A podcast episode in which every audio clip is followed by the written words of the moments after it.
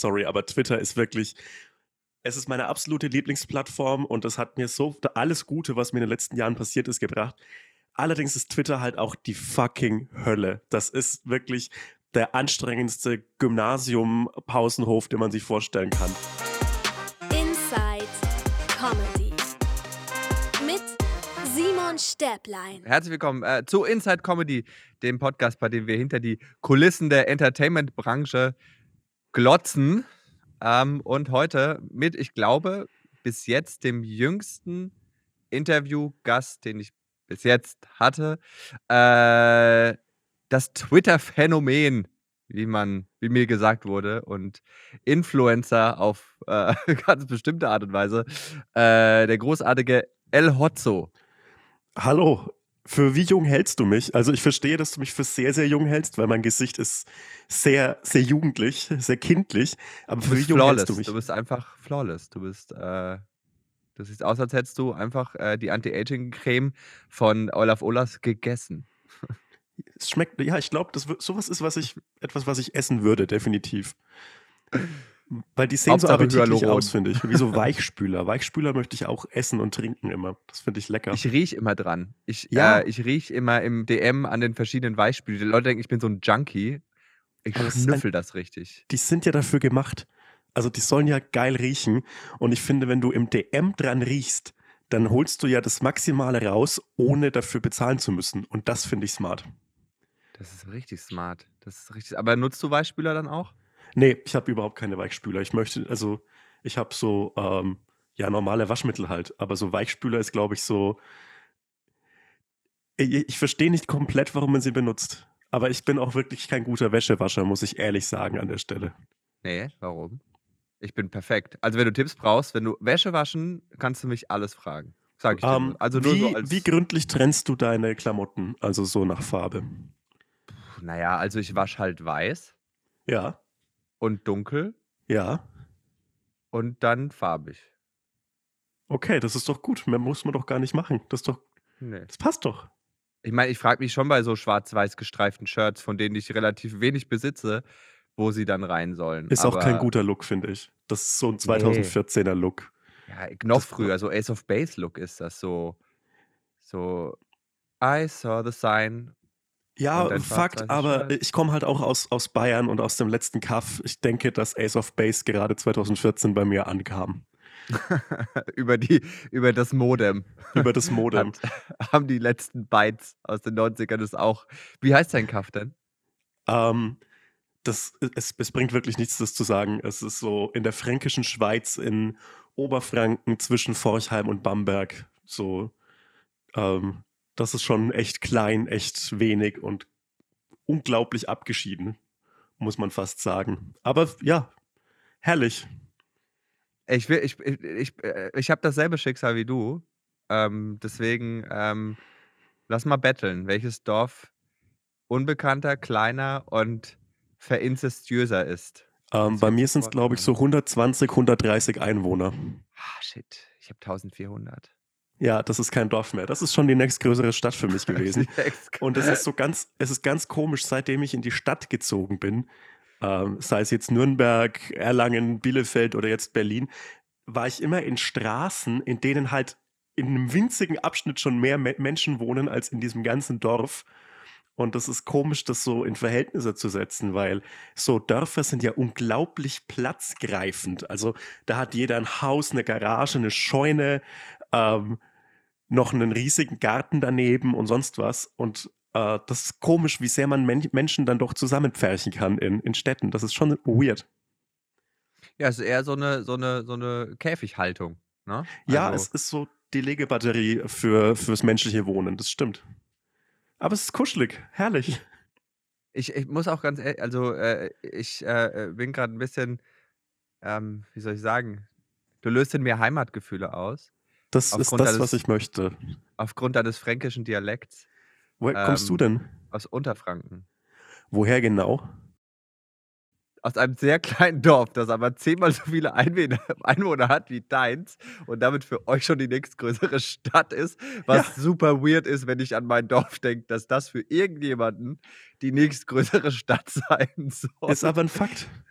Mein Dorf heißt Heustreu.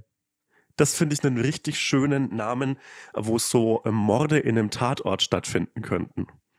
Ja. Und in so einem, in so einem Rita Falk Heimatkrimi, Lebercase Junkie und so. Da, das könnte bei dir spielen.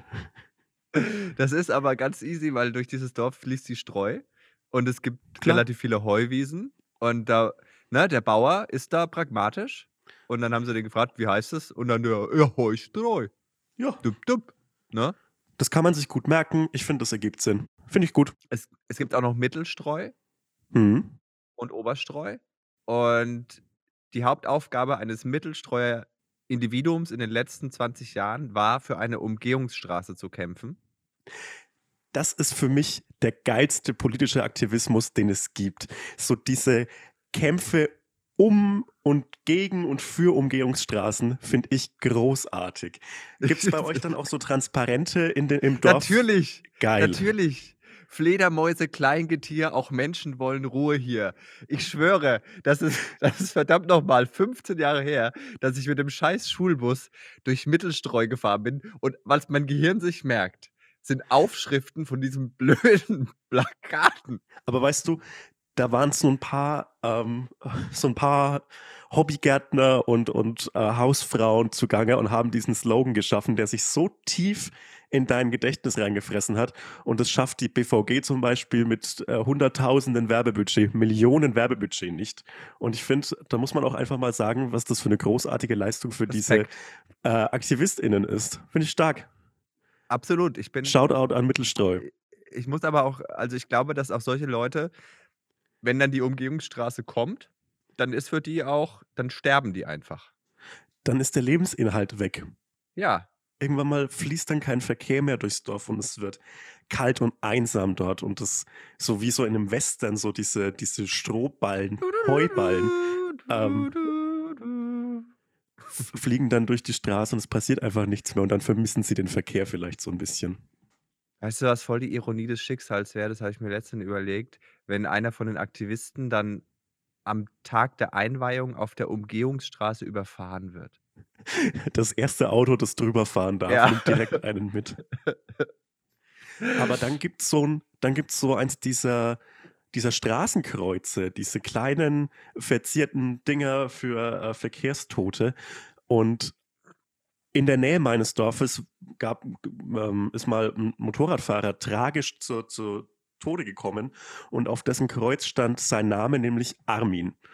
Und für mich gab es damals, ich war so fünf Jahre alt, sechs Jahre alt, für mich gab es nur einen Armin auf der ganzen Welt und das war der von der Sendung mit der Maus. Und ich war, ich habe Rotz und Wasser geheult, als ich dieses Schild gesehen habe, dieses Kreuz gesehen habe, weil ich gedacht habe, dass Armin von der Sendung mit der Maus hier gestorben ist. Turns out, ähm, zum Glück nicht. Ist kein Motorradfahrer. Das ist sehr, Das war sehr tragisch für mich und meine Mutter musste mir erklären, dass es überhaupt nicht schlimm ist. Also es ist schon schlimm, dass jemand tot ist, aber es ist nicht Armin von der Sendung mit der Maus. Gut, gut, dass du, dass du dann doch äh, ähm, den Zugang zu Informationen hattest und, äh, und dieses Trauma relativ schnell bewältigen konntest. Es ging relativ schnell, aber es war schon viel, was ich verarbeiten musste. Das stimmt schon. Schön, dass Ähm, ich endlich mal über meine schlimme Kindheit reden kann. ja, du, ey, dafür ist dieser Podcast da.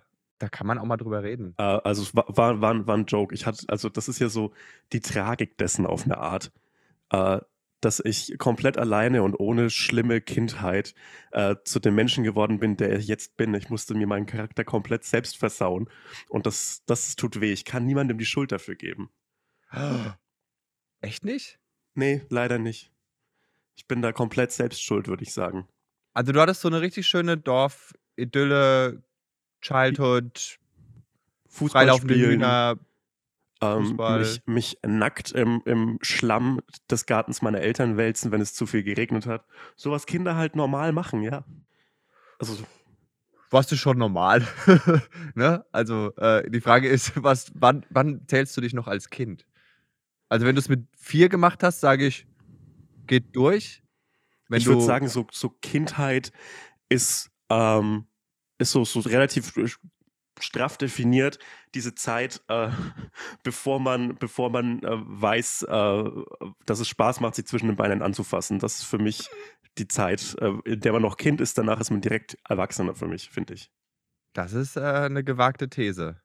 Ja, ich weiß, ich weiß auch nicht, ob die irgendwas und irgendwem standhält, aber so ist es jetzt halt einfach. Diesen Satz habe ich jetzt gesagt und ist für immer in den Untiefen des Internets. Schön. Ja, du. Äh, dein, da, dein richtigen Namen, der ist, der ist äh, geläufig, oder? Der, der ist, oder Ja, bist klar. du, bist du so ein, äh, so ein, wie heißt das, Pseudonym? Ja, oder?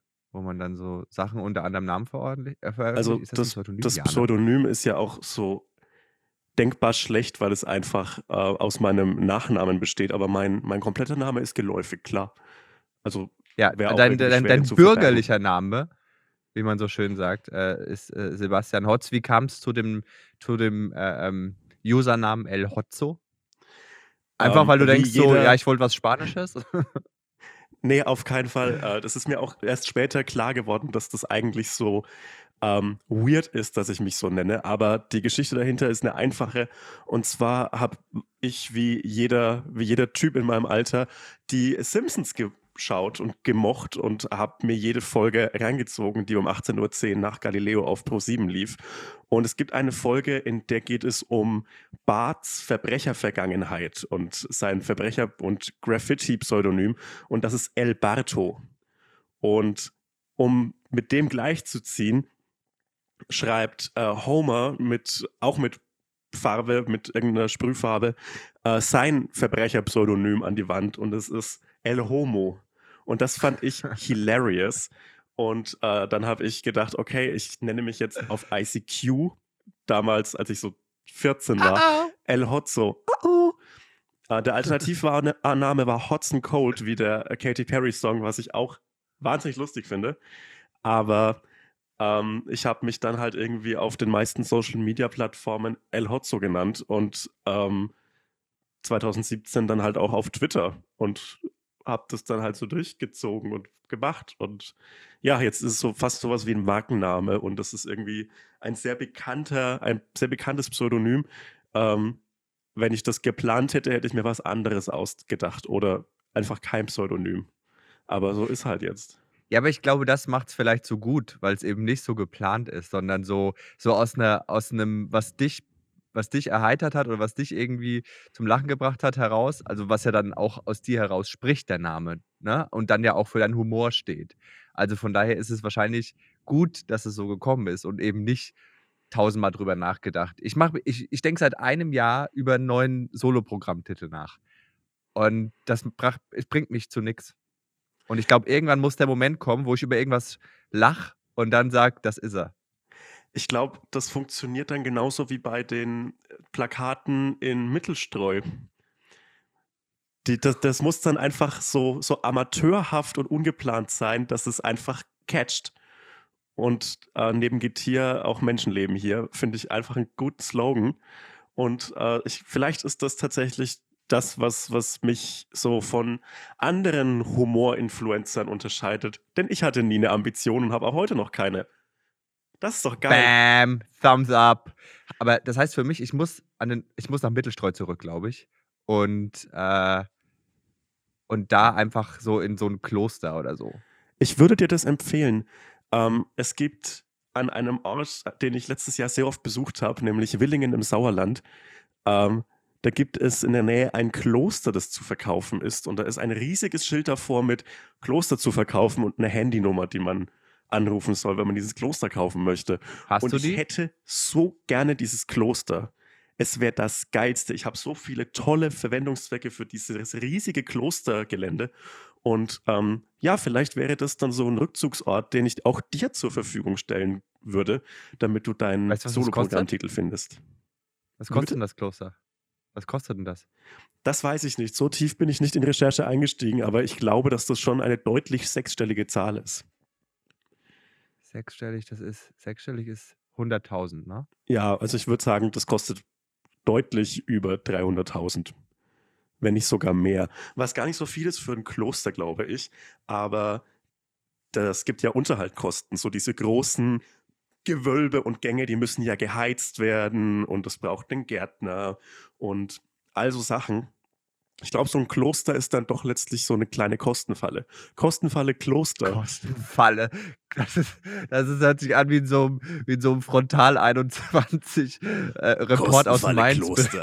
Wie viele Deutsche leiden unter dem Joch des Glaubens. Und dann kommen so Leute, so, werden so interviewt mit so Bauchbitten und dann unten steht, haben die Nebenkosten des Klosters unterschätzt. Bis zwei nee, Klöster. Ich gut. Wenn du einen Investor brauchst, äh, ich habe nur 20 Euro. Das ist cool. Ähm, dann, dann, dann machen wir das zusammen und ziehen dann in unser Kloster ein. Äh, das Comedy-Kloster. Das ist bestimmt Boah, so ein das Format, geil. das auf Join laufen würde. Ja, definitiv, definitiv. Oh, mit so Predigten, ja. mit so, mit so Fun-Predigten, mit so Twitter-Predigten. Geil. Und Christian Ullmann spielt alle Rollen. Ist ultra stressig. Geil. Ich liebe es. Ähm, ich, äh, sag, wie ist denn, du hast gerade schon erwähnt, ähm, äh, dass du das gar nicht geplant hast. So ähm, Humor, Humoroflenzer. Wie heißt denn das? Humorflenzer? Hum Witzemacher. Witzo Witzemacher im Witzemacher. Internet. Genau, dass du Witzemacher im Internet wirst. So, how come? Also wie, um, wie ähm. hat das angefangen? Wann, warum hast du äh, äh dir einen Account gemacht? Äh, so, warum hast also war das so, ja, ich brauche einen Social Media Account, weil ich bin fresher Millennial äh, und, und dann? Also, einen Twitter-Account macht man sich nicht, sorry, aber Twitter ist wirklich, es ist meine absolute Lieblingsplattform und es hat mir so alles Gute, was mir in den letzten Jahren passiert ist, gebracht. Allerdings ist Twitter halt auch die fucking Hölle. Das ist wirklich der anstrengendste Gymnasium-Pausenhof, den man sich vorstellen kann. Und es ist auch so ein ein unzugänglich, unzugängliches soziales Medium, finde ich. So Instagram kannst du nebenbei durchscrollen. Facebook ist sowieso einfach noch lustig. Ich liebe Facebook. Facebook muss eine Renaissance erleben. Ähm, und und ähm, die meisten Social-Media-Kanäle machen einfach Spaß. Aber Twitter ist, egal wie du es benutzt, früher oder später immer die Hölle. Und ähm, deshalb ist Twitter eigentlich eine Plattform, die man nicht braucht und die man nicht haben sollte. Und ich bin um jeden Menschen froh, äh, der niemals in diesen, äh, in diesen Malstrom aus Gehässigkeiten, der Twitter auch sein kann, äh, gezogen wird. Für mich ist Twitter allerdings wirklich geil und mir hat das alles gebracht. Und äh, ich habe mich angemeldet auf Twitter, weil mir meine Therapeutin damals gesagt hat, ähm, du Sebastian, es würde dir total helfen, wenn du ein Tagebuch führen würdest. Und meine Reaktion darauf war nicht klasse, dann mache ich da, dann mache ich halt ein Buch in meiner Schreibtischschublade, sondern es war, hä, aber das liest ja dann keiner. Und diese Tendenz, mich auf eine Bühne zu stellen und äh, ein Publikum zu suchen, die war mir schon irgendwie immer geläufig und deshalb habe ich mich dann halt auf so eine, die kleinstmögliche Bühne gestellt, nämlich einen Twitter-Account mit drei Followern, die alles so russische Pornobots waren. Und dann habe ich einfach angefangen, alles, jeden Gedanken, der mir irgendwie aufschreibenswert erschien, aufzuschreiben. Und diese klare Comedy-Richtung, die er jetzt hat, äh, hatte der nicht von Anfang, sondern es war eher so ein, ja, so, so, ja, Tagebuch, Tagesbericht, kleine Dinge aufschreiben und dann kam irgendwann mal der, ein Tweet, der so 100 Likes hatte. Und das war krass wirklich, ich bin ausgerastet. Damals habe ich noch in Nürnberg in der WG gewohnt und äh, habe so gesehen, wie diese Zahl der, der Likes immer weiter steigt und ich fand es nur krass. Ich fand's hast, du, hast du den Tweet krass. noch im Kopf? Ähm, das war damals, glaube ich, ein, ein Thread, also mehrere Tweets hintereinander über so einen äh, Abend in, äh, der, der, in der Dorfdisco, so einen eingebildeten, so diese, diese Relatability, Art, weil jeder hatte diese schrecklichen Abende in Dorfdiskos, die überall gleich verliefen. Und ähm, das war so das erste Mal, dass ich so 100 Likes hatte. Und das war wirklich ähm, verblüffend, ein verblüffendes Gefühl. Und an diesem Tropf, der mir so jeden Tag ein bisschen Serotonin liefert, hänge ich bis heute. Das hast du wirklich wunderschön ausgedrückt. Du bist wirklich sehr eloquent, das merkt man ähm, auch im Gespräch. Das kommt daher, dass ich wirklich fürchterlich verkatert bin. Warte mal, heute ist äh, Donnerstag. Do ja, gut. Berlin.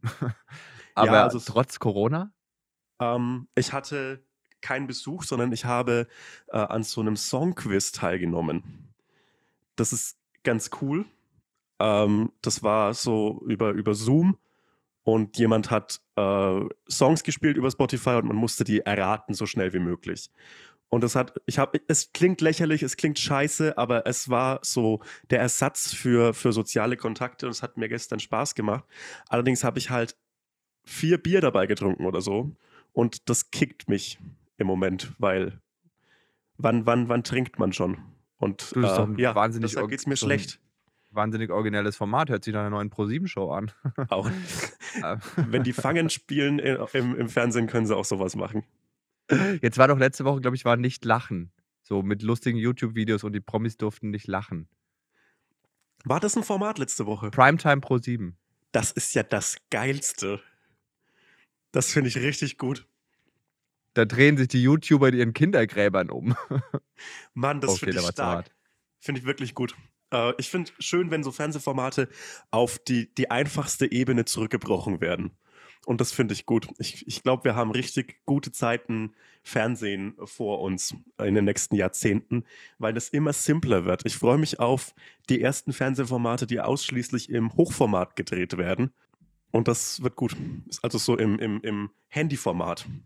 Also, äh, also noch schlechter als, als so RTL 2, so One-Take mit einer Kamera und, und ohne Angel. nur mit Atmo-Mikrofon und alle Nur schreien Mikrofon. nur noch. Nur, nur ein Handy halt. Das wird immer günstiger jetzt. Und ich glaube, dass, ich glaube, wir haben goldene Zeiten des Fernsehens vor uns. Äh, apropos äh, Fernsehen, wenn man jetzt mal, äh, also äh, du hattest dann, lass mal ganz kurz zurückgehen, weil ich glaube, dass das vor allem auch die Hörer sehr interessiert. Du hattest dann diesen einen Tweet mit 100 Likes. Und Ja. das natürlich, wir alle kennen den Effekt von Likes. So dieses, ah, ich bin. ah, Digitale geil. Umarmungen. Ja, wirklich. Und dann, und dann, also wie wurde dann das draus, was jetzt heute was es jetzt heute ist. Also der, der super einflussreiche, ich habe äh, hier äh, gelesen, du wurdest ähm, bei der äh, Wahl zur Kultperson des Jahres der Frankfurter Allgemeinen Zeitung auf Platz 34 gewählt. Ähm, ja, keine Ahnung, wie das ist. Also, ähm, das ist langsam gewachsen. Es ist total ähm, organisch gewachsen. Es kamen halt jeden Tag ein paar Follower dazu. Manchmal ist einer weggegangen. Und irgendwann mal ähm, Anfang letzten Jahres, also 2020, waren es so ungefähr 13.000, 14.000 auf Twitter. Und dann wurde ich dort gesperrt. Und dann war das weg. Kleiner Trump, du. Warum? Ich kleiner Trump, genau. Ähm, und dann war das alles weg und ich war morgens dann an meinem, an meinem Handy und ich konnte so, ich konnte nichts mehr machen. Ich konnte nichts mehr tweeten, ich konnte nicht mehr, ich konnte nichts mehr schreiben. Und das hat mich mehr mitgenommen, als ich zugeben möchte. Aber ich habe mir dann gedacht, dass ich mir halt jetzt eine alternative Plattform suchen muss. Und habe mir gedacht, naja, diese ganzen Lokalradiosender und so weiter, die screenshotten eh Tweets und laden die dann auf ihre Seite hoch von irgendwem. Also die fragen dich dann, hey Sebastian, möchtest du oder El Hotzo, möchtest du, findest du es okay, wenn wir deinen Tweet benutzen und den bei uns hochladen? Und ich sage dann ja und dann kriegen die dafür Likes. Und aufgrund dessen habe ich mich dann dazu entschieden, dann mache ich das, was ich halt auf Twitter mache, jetzt einfach auf Instagram. Irgendwann mal habe ich den Account wieder bekommen und ähm, jetzt kann ich beides bespielen und das ist auch sehr wichtig für mich. Und ja, jetzt werden das jeden Tag auf Instagram mal zwei, mal drei, mal nur 1000 Follower mehr. Und das ist total krass. Ja, und jetzt sitze ich so aus dem Nichts, ohne dass mich jemand darauf vorbereitet hat, ohne dass ich mich darauf vorbereitet habe, ähm, mit so einem halbe Million Follower-Account rum. Und es ist und ich kann mein Leben damit finanzieren, dass ich für Leute, für mich oder für irgendwen schreibe. Und das macht, das ist eine Wandlung in meinem Leben, die hätte ich nie für möglich gehalten und dass ich so kreativ tätig sein darf und damit zumindest diese Wohnung hier finanzieren kann, in der die Dusche im Büro steht, äh, ist schon krass. Und ja, es ist einfach passiert. Äh, äh, warum wurdest du gesperrt? Weil, äh, hast du auch den, den Angriff auf, auf, äh, auf die Bundesregierung, war das dein Ding damals? als Genau, das habe das hab ich orchestriert. ähm, nee, äh, das ist halt der, der Twitter-Algorithmus, der äh, nicht zwischen Ironie und, und tatsächlichem äh, Drohen unterscheiden kann. Ganz im Ernst, es waren aber auch einfach dumme Tweets.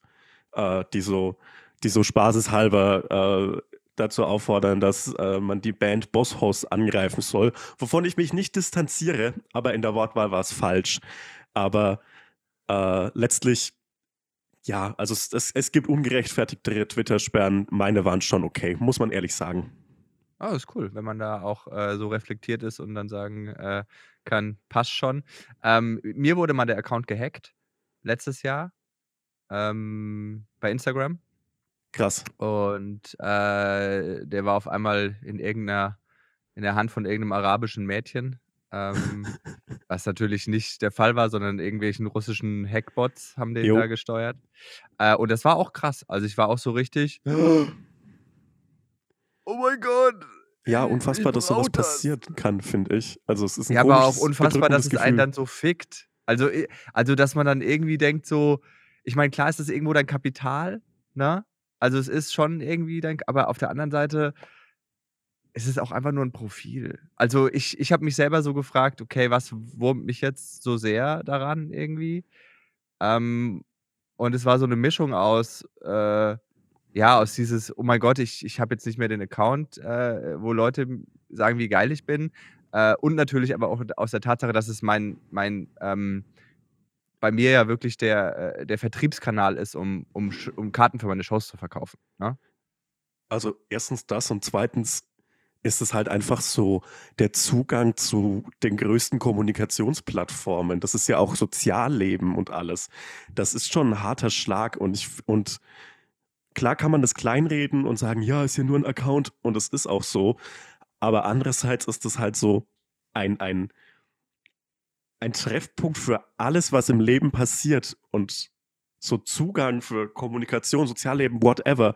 Und deshalb, ja, Internet nicht immer so kleinreden und nicht immer so, so nebenbei behandeln, weil es halt einfach wirklich so wichtig und groß ist für dich als Vertriebskanal und als, als, als Job und für mich sowieso und für Menschen, die außerhalb so einer weirden Medienbubble, die damit nicht ihr Geld verdienen, ist es auch wichtig. Also klar, man steckt ja unglaublich viel Zeit in so einen Account rein und dann ist der auf einmal weg. Wie scheiße ist denn das?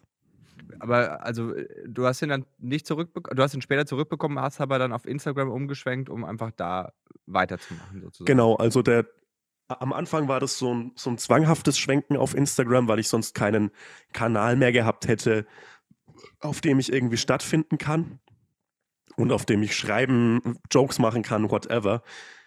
Ähm, und später war es dann halt einfach so ein ähm, Erkennen, dass man auf Instagram viel mehr Menschen erreichen kann, weil einfach mehr Menschen Instagram benutzen und sich damit noch viel andere Perspektiven ergeben können als auf Twitter, weil Twitter ist, wie ich schon gesagt habe, eine doch sehr eingeschränkte Bubble, die aus so Journalisten und Journalistinnen und zynischen Gymnasiasten und Mhm. ähm, sonst was das eigentlich besteht. Und äh, ja, auf Instagram sind halt echte Menschen und das ist, ähm, glaube ich, der Bots. größte Unterschied zwischen diesen Plattformen. Ich krieg ständig Anfragen von, äh, von Frauen mit, äh, mit auffällig schlechten Doppelnamen, ähm, die mir irgendwas über äh, ihre Brüste schicken wollen. Und ähm, ich habe es mir mehrfach schicken lassen. nee. Don't do it. Ja, äh, Ähm, vielleicht, vielleicht nicht auf Pornobots klicken. Finde ich eine gute, finde ich ein guten, gutes Learning, das man aus diesem Podcast ziehen kann. Weißt du, was ich am schlimmsten finde, ehrlich gesagt, in der Pornobranche? Die Werbung für das einzig wahre Sexgame. Ey, ja, Ich, das, das äh, finde ich richtig, richtig toll, weil ähm, das sowas seltsam Kompetitives auch macht. So, das Ähm, ist so weird. es ist absolut seltsam. Es, Menschen, die Pornoseiten besuchen, haben ein klar definiertes Bedürfnis, möglichst schnell wieder weg davon zu können. Die wollen wichsen. Und dann zu denken, wenn die hier schon mal da sind, dann können die jetzt doch auch noch so ein Spiel spielen. Und, zwar und, das äh, einzig wahre. Das einzig wahre und es hat also es, es gibt noch so diese Porno-GIF-Werbung mit Try not to come und so. Ja, ja. Dafür bin ich nicht hier. Das Ja. ist nicht der Sinn dieser Übung. Es wäre schön, wenn so Frauen mich fragen, na, keinen Bock zu wichsen. Und ich so, doch, deswegen Doch. bin ich hier, verdammt. Deshalb bin ich hier. Ich bin aus keinem anderen Grund hier. ich bin nur deswegen da. Aber ich- ich verstehe, ich verstehe, worauf sie hinaus will, aber auch wenn du, wenn ich in meinem Dorf bin und ich schmeiß mal so, eine, so ein Format an und dann kommt irgendwie 269 heiße Schlampen in deiner Umgebung und ich kenne mein Dorf und uh Ja, vielleicht, vielleicht hat sich ja was geändert, seitdem du da weggezogen bist. Äh, nee, ich war letztens wieder da und ähm, es hat sich verschlimmert. Es hat sich alles, es hat sich alles noch verschlimmert. Ist denn äh, für dich der, ähm, ist dir das genug, dass du äh, quasi äh, ähm, nur äh, Likes bekommst? Also meine Frage zielt darauf ab, zieht dich, äh, zieht es dich auf die Bühne? Hättest du Bock auf, auf, auf echte Reaktionen, in Anführungsstrichen? Ähm, ich habe keinen Bock, diese Meme-Page und auch wenn das gerade so ein bisschen hochgehypt wird, es ist nichts anderes als eine Meme-Page, noch über zwei Jahre zu führen als mein Hauptoutput. Irgendwann mal hat sich jeder Witz abgenutzt, irgendwann mal hat sich jedes Format abgenutzt und auch wenn meines sehr variabel ist, weil ich halt einfach schreibe, irgendwann mal kickt es nicht mehr. Und ähm, ich glaube, ich bin gut beraten damit, wenn ich mir jetzt gerade so ein paar andere Sachen anschaue, so ein paar andere Sachen überlege und dann halt auch ja andere Darreichungsformen meines Humors wähle. Meine Priorität liegt im Moment eher darauf, ein Buch zu schreiben. Da sitze ich daran und äh, ein paar andere kleine funny Nebenprojekte. Ähm, auf die Bühne, auf der Bühne habe ich Respekt. Ich habe da unglaublich Bock drauf, weil Bühnen sind das Geilste auf der ganzen Welt. Ähm, und ich glaube, davon kannst du äh, was erzählen. Ich glaube, dieser Kick, Menschen, die für dich ihren Abend aufgeben, die ihren Abend in deine Hände legen und die du dann unterhalten sollst, die zum Lachen zu bringen und so deinen Job zu erledigen, ich glaube, das ist ein geiler Kick. Und den hätte ich gerne mal. Allerdings habe ich großen Respekt davor aus dem Grund, weil das halt nicht, weil, weil das halt funktionieren muss. Und wenn ich mich jetzt auf eine Bühne stelle und meine Tweets vorlese, ähm, ich habe schon viele entwürdigende Dinge in meinem Leben gemacht, aber so, so weit bin ich dann doch noch nicht gesunken, dass ich das tue. Ich sage dann deshalb, irgendwann in Zukunft vielleicht, aber nicht im nächsten Jahr, nicht in den nächsten zwei Jahren. Also oft ist ja der Weg äh, von Leuten, die halt äh, im, vor allem im Schreiben sehr talentiert sind, dass sie dann über, über den Poetry Slam einsteigen Ja, und dann eben den, den Sprung auf die Stand-up-Bühne wagen, was manchmal sehr gut funktioniert, äh, manchmal aber auch gar nicht. ähm, und hast du schon mal Poetry Slam gemacht? Ähm, nee, ich habe noch nie Poetry Slam gemacht. Ich war einmal auf einer Poetry Slam Veranstaltung und das war's auch. Ähm, ich, ich respektiere Poetry Slam und ich finde es cool, dass es solche Formate gibt. Ich sehe mich da allerdings nicht, weil ich da zu sehr zynisch und zu sehr äh, hier ist doch alles scheiße äh, bin. Ähm, ich glaube, dass das, da, da bin ich nicht der richtige Mensch dafür, weil äh, man muss, finde ich, schon das Medium, in dem man sich dann so auslebt, ernst nehmen. Und das könnte ich bei Poetry Slam nicht. Das denke ich mir auch. Also das dachte ich mir jetzt sofort, als- bevor ich dir die Frage gestellt habe, dachte ich mir, ich würde von dir erwarten, wenn ich so äh, deine Haltung mir anschaue, dass du dich über Poetry Slam lustig machst. Definitiv. Und, und genau, und deswegen würde ich dir nicht glauben, wenn du Poetry Slam machst. Also äh, Das ist dann, das ist ne, ein ist Problem, gut, wenn wenn man man die- sich so reflektiert ist. wenn man das weiß. Das ist ein Problem, wenn man sich die ganze Zeit über alles lustig macht. Irgendwann mal muss man Dinge tun, über die man sich sonst lustig gemacht hat. Aber so ist es halt. Das ist ja auch immer so. Ich bin ja immer selbst Teil des Witzes. Ich bin ja immer selbst auch das, worüber ich mich lustig mache. Das ist schon okay. Ich glaube, über Stand-up sich lustig zu machen, ist nicht so einfach, oder? Also, weil Stand-up sich ja auch über alles lustig macht. Ähm, ich bewundere bei Stand-up, dass es halt wirklich so die, die unmittelbarste Form ist, Comedy zu machen. Weil jemand stellt sich hin und übernimmt die komplette Verantwortung für das, was er gerade macht und nimmt in Kauf, dass es eins zu eins Feedback dafür gibt. Und äh, das ist schon, ja, das ist so, so eine schonungslose Offenlegung und deshalb ist es schwer, sich aus einer Metaperspektive darüber lustig zu machen. Man kann sich über die Inhalte des Stand-ups lustig machen, aber nicht über sich auf eine Bühne stellen und Witze erzählen, weil das ist einfach eine unmittelbare Erfahrung, die einfach so eine gewisse Selbstaufgabe erfordert. Und wenn ich einen scheiß Joke mache auf Twitter, dann kann ich ihn, oder einen unlustig, unlustigen Joke mache auf Twitter, dann kann ich ihn einfach löschen. Und bei, ja, bei einem Stand-up-Auftritt könnte ich das nicht. Hättest du damit, glaubst du, dass du damit Probleme hättest? Also, dass sich das, äh, dass sich das ähm, ja treffen würde? Wenn, Glaube wenn was nicht. nicht funktioniert? Ähm, ich, ich glaube, dass ich mittlerweile so ein gesundes Selbstbewusstsein darüber aufgebaut habe, was ich kann und was ich nicht kann. Allerdings ist halt dieses Bühnenfeedback eine andere Sache. Und ich glaube, dass daran muss man sich gewöhnen und dar daran, dafür braucht man auch eine gewisse Routine. Und die habe ich halt einfach nicht. Und mir jetzt äh, zu sagen, Jo, Sebastian, wir haben die Stadthalle in Donaugmünd mit 2500 Sitzplätzen für dich gemietet. Stell dich jetzt mal auf die Bühne und mach was. Das würde halt nicht funktionieren. Und ich glaube, es wäre auch falsch zu, zu verlangen von mir, dass ich das jetzt aus, aus dem Ärmel schütteln kann, weil woher soll ich es denn können? Ich habe keine Bühnenerfahrung als sprechender Mensch, äh, nur als untoter Vampir-DJ. Und äh, ja, Stand-up ist krass. Das ist, äh, da, davor habe ich großen Respekt. Und ich glaube, diese Kunstform muss man auch als die nehmen, die sie ist, nämlich einfach eine Kunstform. Also ich habe ich hab auch mal versucht zu, bei Twitter, weil, weil als dann irgendwie losging mit Lockdown und man irgendwie so, ja, irgendwas muss ich ja machen. Ich habe zwei Tweets abgesetzt. Geil. Ähm, und dann war Ende. Ich habe keinen Bock. Es tut mir so leid. Und irgendwie denke ich mir so, ja, du könntest doch auf einem anderen Standbein noch so ein bisschen. Und ich so, nee, ich kann, ich möchte auch nicht. Ich, Verstehe ich komplett. ich möchte Also einfach es- nicht.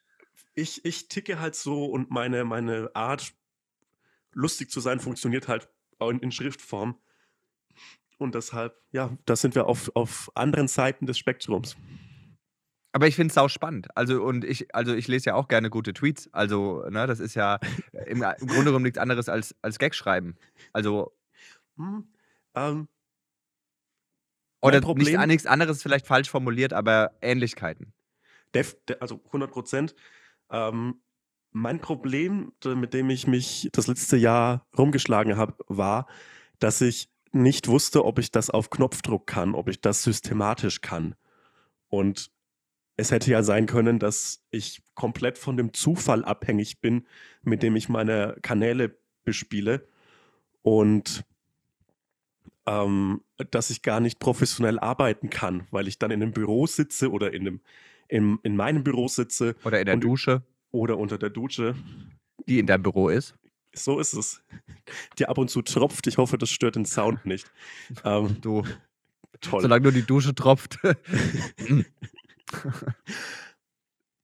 Äh, ich, ich hatte Angst, dass ich das nicht professionell machen kann, dass ich nicht in irgendeinem Writers Room sitzen kann und mir Gags ausdenken kann zu, zu, zu bestimmten Themen. Aber ich glaube, da bin ich auf einem guten Weg, meine Arbeitsweise da professionell gestalten zu können. Denkst du denn lang nach, bevor du so einen Tweet raushaust? Nein. Oder ist das so, okay. Also wirklich nicht. Es ist wirklich ein, ein Rausknallen einfach. Äh, manchmal ähm, schreibe ich mir Notizen auf, weil ich irgendetwas lustig finde und ich glaube, dass ich daraus was machen kann. Ansonsten ist es ein freies Assoziieren und ein freies und ein freies Arbeiten mit dem, was mir gerade durch den Kopf geht. Und das ist manchmal scheiße, manchmal ist es lustig und äh, so funktioniert das. Es ist halt vor allem viel. Es ist halt Schrotflintenhumor. Okay. Ähm, ich muss ein Paket annehmen. Können wir kurz Pause machen? Natürlich, klar. Sorry. Was hast du denn bestellt, wenn ich fragen darf? Ähm, ich habe mir unter anderem äh, ordentliche Kopfhörer für mein äh, Aufnahmesetup hier gekauft. Außerdem dies, ist dieses Mikrofon gerade in seiner Premiere, weil ich Ah. davor ein anderes hatte und das hier wurde mir äh, zugeschickt von Leuten bei dem Hersteller, die gesagt haben, du machst doch einen Podcast und möchtest du ein gratis Mikrofon haben. Das war nett. Und du, ja, klar, warum nicht? Aber warum Äh, ich? Ich liebe Gratis-Sachen. Das muss man auch einfach mal so sagen. Natürlich, das, darf- das darfst du äh, gerne sagen. Ich weiß gar nicht, ob das einzig wahre Sex-Game gratis ist. Ich habe das gerade akustisch nicht verstanden. Ich weiß bloß, dass du schon wieder über das einzig wahre Sexgame redest. Ja, ich bin man sich, leider gerade, ich krieg das auch gerade nicht mehr raus. Irgendwie. Also ich wollte ich hab- wollte nur wissen, ob das einzig wahre Sexgame gratis ist. Das ist, glaube ich, gratis, aber man muss mit seiner Würde bezahlen. Nee, ich glaube, dass es am Anfang gratis ist und wenn du dann solche Add-ons kaufen willst, wie den Riesendick oder die Super Tits, dann kostet es auf einmal Geld. Du, also du Ja. kriegst so ein Normalo als Avatar und dann kannst du den so ausrüsten. Egal, ich weiß es, ich spiele Finde ich, finde ich aber eine gute, finde ich eine gute Sache. Finde ich ein gutes Spiel. Ähm, dafür würde ich Testimonial machen. Du, ey, dann lass uns mal was zusammen auf die Beine stellen. Ich habe auch noch, ich äh, kennst du auch zufällig noch, das war letztes Jahr on Vogue, Kant Wars, Nee, aber klingt geil. weil das war auch so ein, äh, so ein Sexspiel, ähm, Kant Wars. Und äh, das wurde mir auch ständig vorgeschlagen. Und ich dachte mir so, Leute, also ich meine, keine Ahnung, wenn mich der Algorithmus kennt, dann hört auf, mir Kant Wars vorzuschlagen. Ich find's, ich, ich glaube, dass Algorithmen richtig gut funktionieren und dass die ab und zu so absichtlich äh, schlechte Einspieler machen, damit wir denken, dass er nicht gut funktioniert. Das ist äh, So eine, so eine, so eine. Verunsicherungstaktik. Ähm, also du hast das Mikrofon, du hast äh, die Kopfhörer bekommen. Was ist noch in deinen Paketen? Ähm, so ein Schlüssel, um äh, eine Heizung zu entlüften. Ganz wichtig. Ganz Das wichtig. ist wirklich einfach ein tolles, tolles Geschenk für mich selbst. Ähm, Kissen für meine Stühle, die ich mir gekauft habe. Weil irgendwann mal habe ich wieder Gäste und die sollen äh, weich sitzen auf meinen äh, IKEA-Stühlen. Und ähm, ich glaube, so ein paar Bücher noch. Und das war's. Ich habe heute auch Post bekommen. Cool, was hast du bekommen? Ähm, Bio-Pistazien-Mousse. Das finde ich richtig edel. Finde ich einen richtig edlen Einkauf. Krass. Ähm, äh, Bonsai-Samen. Für Auch lecker. Ein Redwood-Mammutbaumsamen. Mammutbaumsamen. Ja. Wo, wo äh, streust du die aus? Ja, also ich züchte, ich versuche die jetzt halt anzuziehen in einem Gewächshaus, in so einem kleinen, auf der Ja. Fensterbank. Und dann äh, hoffe ich, dass das funktioniert. Und dann soll der ein paar, dann soll er so zwei, drei Jahre in der Wohnung wachsen. Und dann äh, im dritten, vierten Jahr soll er frosthart sein. Und dann will ich ihn in den Garten pflanzen. Das finde ich ein richtig schönes Projekt. Finde ich gut. Finde ich richtig gut. Und schauen, wie lange er das macht. Bonsai habe ich noch nie probiert. Also ich habe schon relativ viele ausprobiert. Bei mir stehen auch gerade diverse Avocado-Kerne zum Keimen auf der Fensterbank. Ich glaube, die stehen überall, in jedem, in jeder Wohnung von irgendeinem so äh, Menschen zwischen 20 und 40 steht irgendwo so ein, so ein Ding rum. Ja, ich hatte aber, ich, also ich, ich mache das schon länger. Ich habe, äh, muss ich ganz ehrlich sagen, und äh, ich hatte schon mal eine Avocado, die wurde 1,60 Meter hoch. Aber hast du dann auch ernten können? Also, Bist du Jeck? Natürlich nicht. Nein, Avocadobäume tragen erst nach 25 Jahren und das auch nur bei perfekten Bedingungen. deshalb ist der Avocado-Hype äh, erst so 2015 bei uns angekommen. Weil die einfach in den 90ern schon geplant hatten, dass der so, dass das so groß wird. Und dann kam das bei uns durch krass. Avocados, äh, beeindruckende Pflanze, aber auch irgendwie halt nur so Shrek-Butter als Geschmack. Holt mich nicht ab, sag's wie es ist. Boah, ich finde es schon geil. Ich meine erste Avocado habe ich äh, noch habe ich gegessen, als ich noch bei meinen Eltern gewohnt habe. Das dürfte so 2014, 15 gewesen sein. 2014. Und ich ich komme vom Dorf. Ich habe darüber schon geredet ähm, und äh, wusste nicht, wie man Avocados isst. Und ich habe mir dann so eine Avocado gekauft und habe in dieses steinharte Obst, weil ich habe die natürlich nicht weich werden lassen, gebissen wie in einen Apfel und habe mir gedacht, hm, irgendwie verstehe ich den Hype nicht. Oh Gott, du bist ja geil. Das war richtig ekelhaft und richtig dumm. Ähm, Berlin. Du bist, du wohnst jetzt in der Stadt, in der größten Stadt äh, Deutschlands. Äh, wirst du erkannt auf der Straße? Bist du, bist du Fame? Ähm, also das hat irgendwann mal im Sommer angefangen, dass mich Leute auf der Straße erkennen und mich so grüßen und meistens ist es einfach sehr, sehr nett, weil die dann einfach so Hi Hot zu sagen und ich freue mich einfach, weil ich habe meine gesamte Kindheit äh, damit verbracht, mich vor meinem Kinderzimmerspiegel äh, selbst zu interviewen und mir vorzustellen, wie es ist, erkannt zu werden und Fame. berühmt zu sein. Oh. Und äh, das war schon einfach ein geiler Moment. Ich sag's, wie es ist. Manchmal ist es unangenehm. Also so, ähm, ich wohne über einem, einem doch recht beliebten Imbiss und davor stehen Menschen, die so Anfang 20, Mitte 20, also so meine hauptdemografische Zielgruppe sind. Und ich möchte nicht, dass die wissen, wo ich wohne. Und vor kurzem war ich einkaufen und kam zurück in meine, zurück in Richtung meiner Wohnung und vor diesem Imbiss war eine richtige Schlange. Und so drei, vier von den Leuten da haben mich so erkannt und mir zugenickt. Und ich bin mit meinen kiloschweren Einkäufen, dem Rucksack Weiter. voller Einfach Zeugs, einfach nochmal um den Block gelaufen, bis die weg waren, damit die nicht wissen, äh, wo ich wohne. Aber das ist, glaube ich, so die angebrachte, die angebrachte Vorsicht. Schizophrenie, die man dann entwickelt, äh, wenn es um, ja, um, um den eigenen Wohnort geht, weil es gibt durchaus Menschen, die mich nicht so cool und lustig finden wie ich mich selbst und äh, die Interesse an meinem Wohnort haben. Und das möchte ich nicht. Das, äh, äh, äh, gut, dass du es ansprichst. Ja, viele Hater, vor allem wenn man sich so positioniert und auch äh, äh, doch politisch und gesellschaft, gesellschaftskritische Posts äh, schreibt. Äh, ein Kommentar war zum Beispiel: Du Hurensohn bist nur Luke Mockridge für Schwuchteln. Jo, Liest du, das ist mein Twitter-Banner. Das finde ich, finde ich gut. liest du, liest du so, liest du Kommentare generell? Ähm, ja, ich lese wirklich jeden Kommentar. Ich bin da wirklich getrieben und ich glaube, ich, ich hoffe, dass das irgendwann mal aufhört, dass ich mir das alles reinziehe.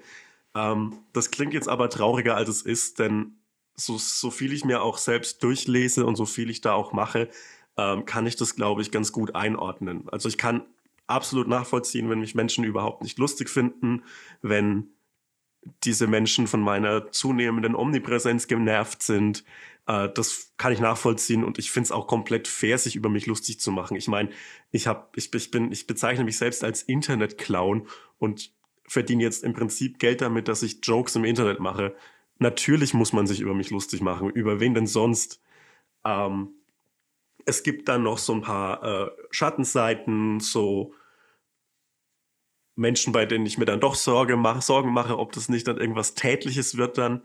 Äh, ja, aber ich, ich, ich positioniere mich sehr offen als, als, als links und habe ja viele Meinungen zu allen Dingen. Und ähm, natürlich gibt es dann Leute, die das scheiße finden. Allerdings muss ich auch sagen, letztlich bin ich halt dann doch einfach ein weißer Mann im Internet.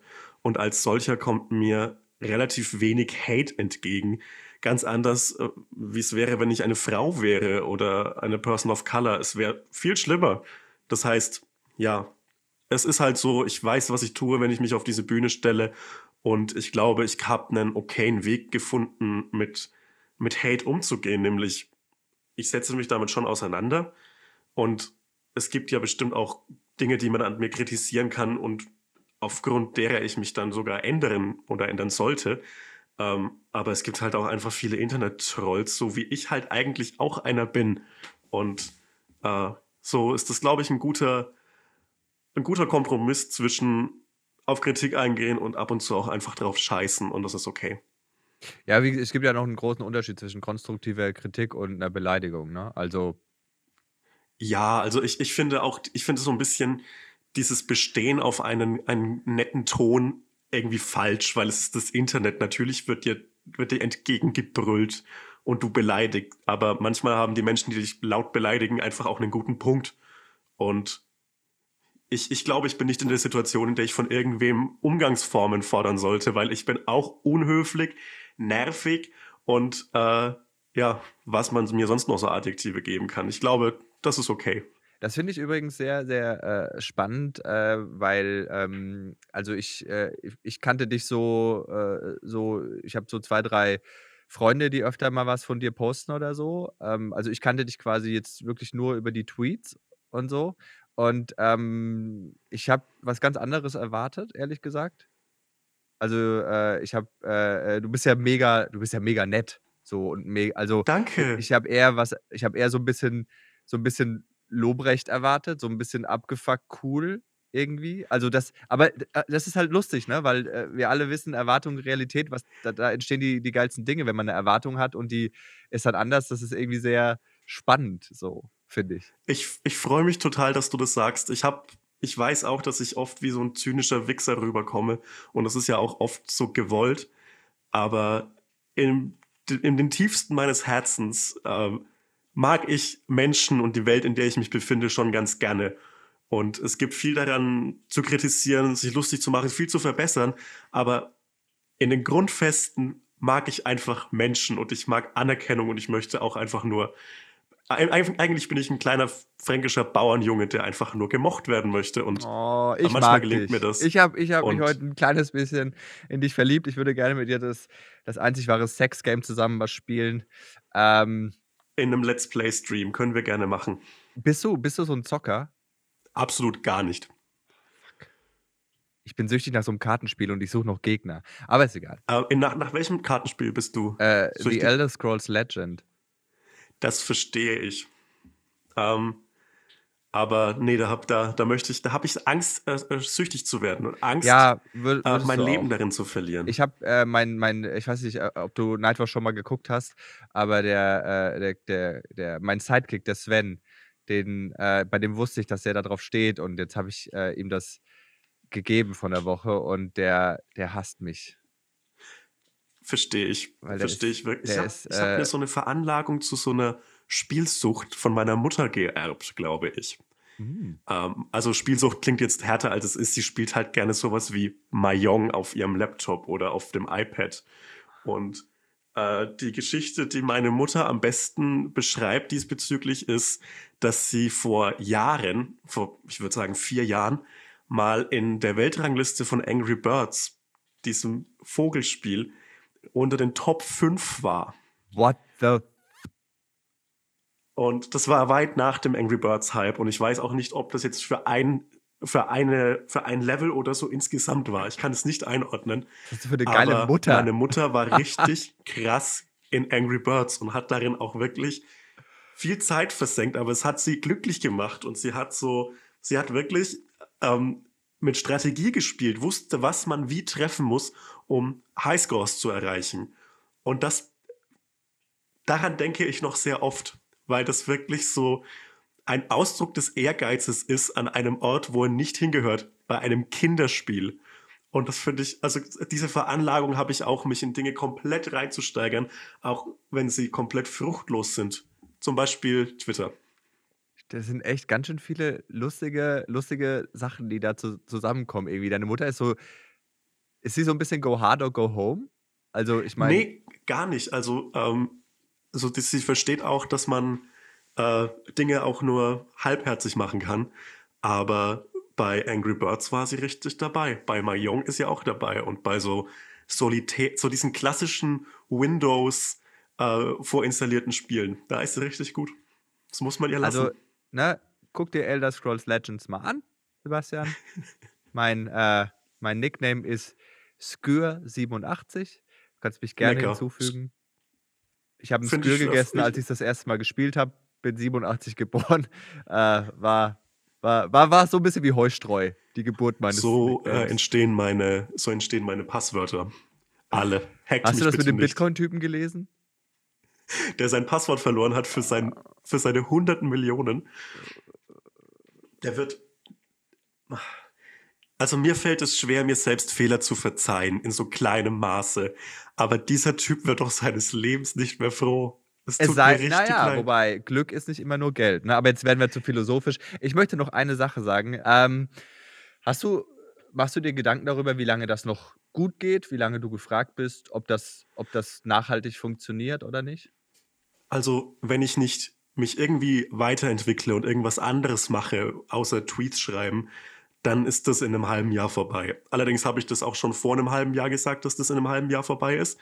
Ähm, aber ich denke, es ist abzusehen, dass es irgendwann mal halt einfach nicht mehr, nicht mehr der heiße Scheiß ist und dass es irgendwann mal irgendwas Neues, Lustiges im Internet gibt. So funktioniert das.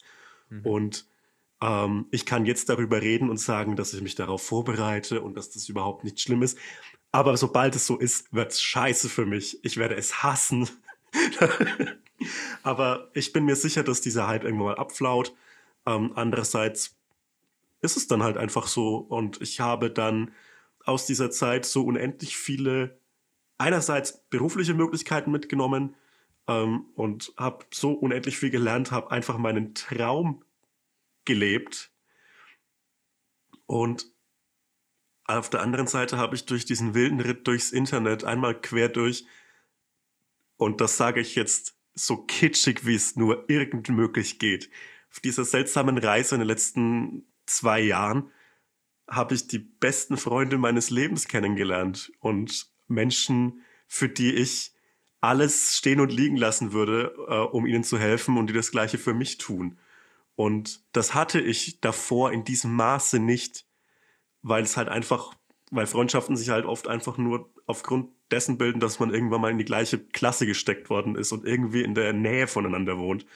Und durch dieses Internet, so komisch, weird und anstrengend es ab und zu ist, habe ich halt einfach Menschen getroffen, die zu mir wie die Faust aufs Auge passen und äh, komplett unabhängig von, von lokaler Nähe, von räumlicher Nähe, einfach so eine Freundschaft entstanden ist. Und ich bin vor anderthalb Monaten hier in diese Wohnung gezogen und äh, mein, mein bester Freund, den ich übers Internet kennengelernt habe und über den, äh, mit dem ich ein Buch rausbringen werde und all diesen Unsinn mache, mit dem ich meine Zeit verbringe, hat mir beim Umzug geholfen, ohne dass das irgendein Ding war, ohne dass ich ihn darum bitten musste. Er hat einfach gesagt, klar, ich helfe dir. Und äh, das wiegt so schwer und es wiegt viel schwerer, als jeder abflauende Hype es jemals tun könnte, weil ich gehe hier als Gewinner raus, als wirklich großer, großer Gewinner äh, von wunderbaren Menschen, die mich jetzt einfach seit zwei Jahren begleiten und hoffentlich noch viel länger begleiten werden, als es dieser Hype tut. Das muss man jetzt einfach mal so ja, sagen. Es ist, no es ist so kitschig, aber es ist auch wirklich schön. Ja, wirklich. es ist wirklich es schön. Wirklich, es ist wirklich schön und es ist, fühlt sich auch so echt und so authentisch an. Und manchmal sagen das Leute, es gibt Leute, die würden das genauso, oder die würden das so wie du formulieren, bei dem würde ich denken, ja, genau. Leck mich. Geil, aber, bei, ich bin aber richtig ich guter Lügner. Dir. Ich glaub's dir, ich glaub's dir einfach. Das ist so. Das nice, ist schön, kann- aber es, aber es bedeutet mir wirklich viel. Und das ist wirklich einfach schön, dass das alles so geklappt hat. Und jetzt stehe ich hier und bin in diesem äh, Podcast zu Gast, habe eine sehr gute Zeit und äh, das ist doch geil. Wenn du Was- jetzt einen Tweet absetzen müsstest, was würdest du jetzt gerne loswerden? Ähm, ich würde, ich habe mir vorhin Avocado-Kern aufgeschrieben als, ähm, als Stichwort. Ich werde definitiv heute noch den Gag über Avocado-Kerne machen, die am Fensterbrett äh, im Wasser sind. Ähm, ansonsten, ähm, Kannst du das einzig wahre Sex-Game irgendwo verarbeiten? Wäre dir sehr Äh, dankbar. es, es gibt auf Twitter wenige Regeln für mich, aber ich werde absolut niemals über Sex twittern. Aus einem Grund. Nicht, weil ich prüde wäre oder es scheiße finde. Mit dem Stichwort Sex und in allen seinen Variationen, in jedem Vokabular, das darum entsteht und das es darum gibt, lockt man nämlich die schlimmstmögliche, die schlimmstmögliche Twitter-Bubble an. Und das sind keine Bots, das sind keine notgeilen Gamer oder so. Das sind, das ist die Ü40 Sex-Bubble. Und das ist wirklich die Hölle Twitters. Oh Gott, wie geil. Das sind halt, also das ist nur für, für mich von außen stehend unangenehm. Und das ist wieder einfach, sich drüber lustig zu machen. Aber das sind halt so einfach viele geile Ü40-Jährige, ähm, die die ganze Zeit über ihr Sexleben twittern und diese augenzwinkernden ähm, Stammtischwitze über alles von äh, Bumsen bis Ficken bis zu dem wunderbaren Wort, das nur in ihrer Bubble besteht, Poppen. Ich dachte, das wäre ausge, ausgestorben irgendwann in den 90ern, aber da existiert es noch.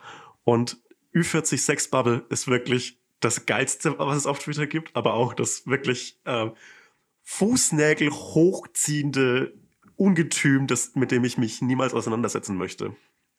Ich glaube, um in die Ü40 Twitter Sex Bubble zu kommen, gibt es eine, eine Hürde und zwar musst du das einzig wahre Sex Game durchgespielt haben.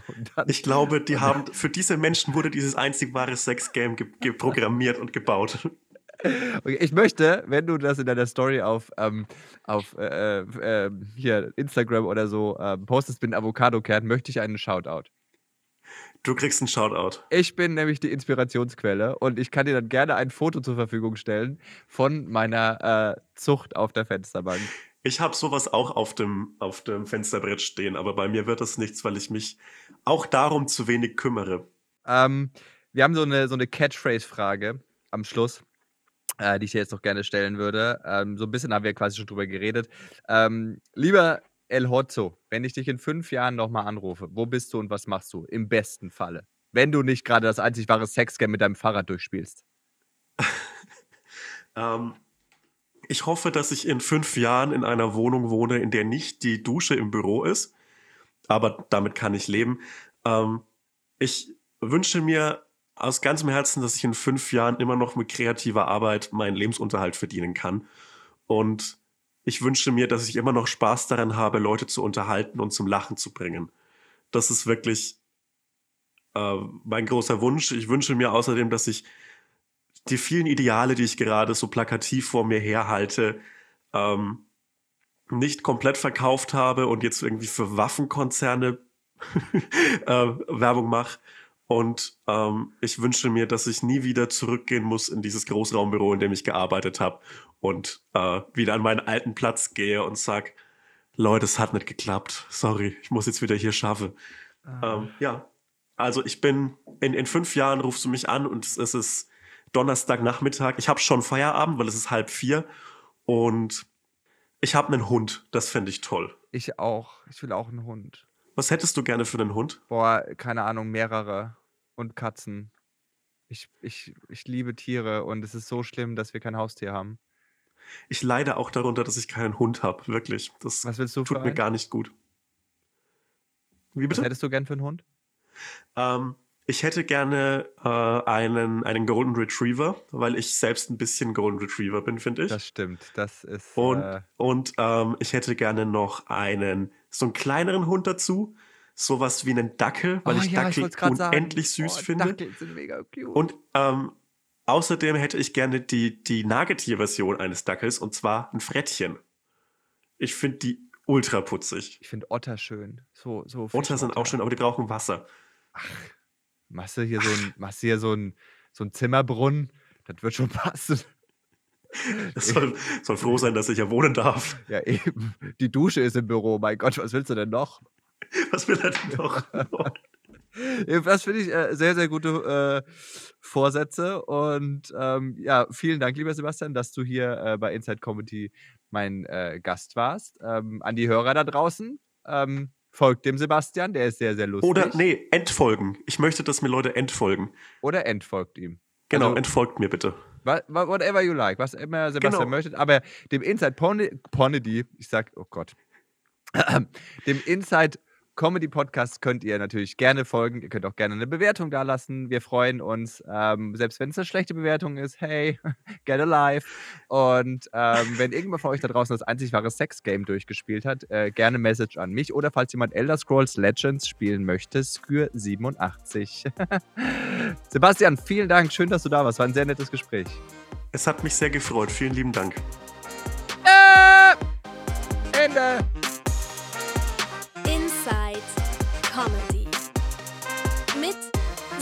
Stäblein. So, ihr Lieben, das war Inside Comedy und wenn ihr jetzt Bock habt auf ein bisschen Real Talk mit dem besten Autor, wo gibt, dann gönnt euch jetzt die nächste Folge Stäblein und Müller. Wir freuen uns auf euch.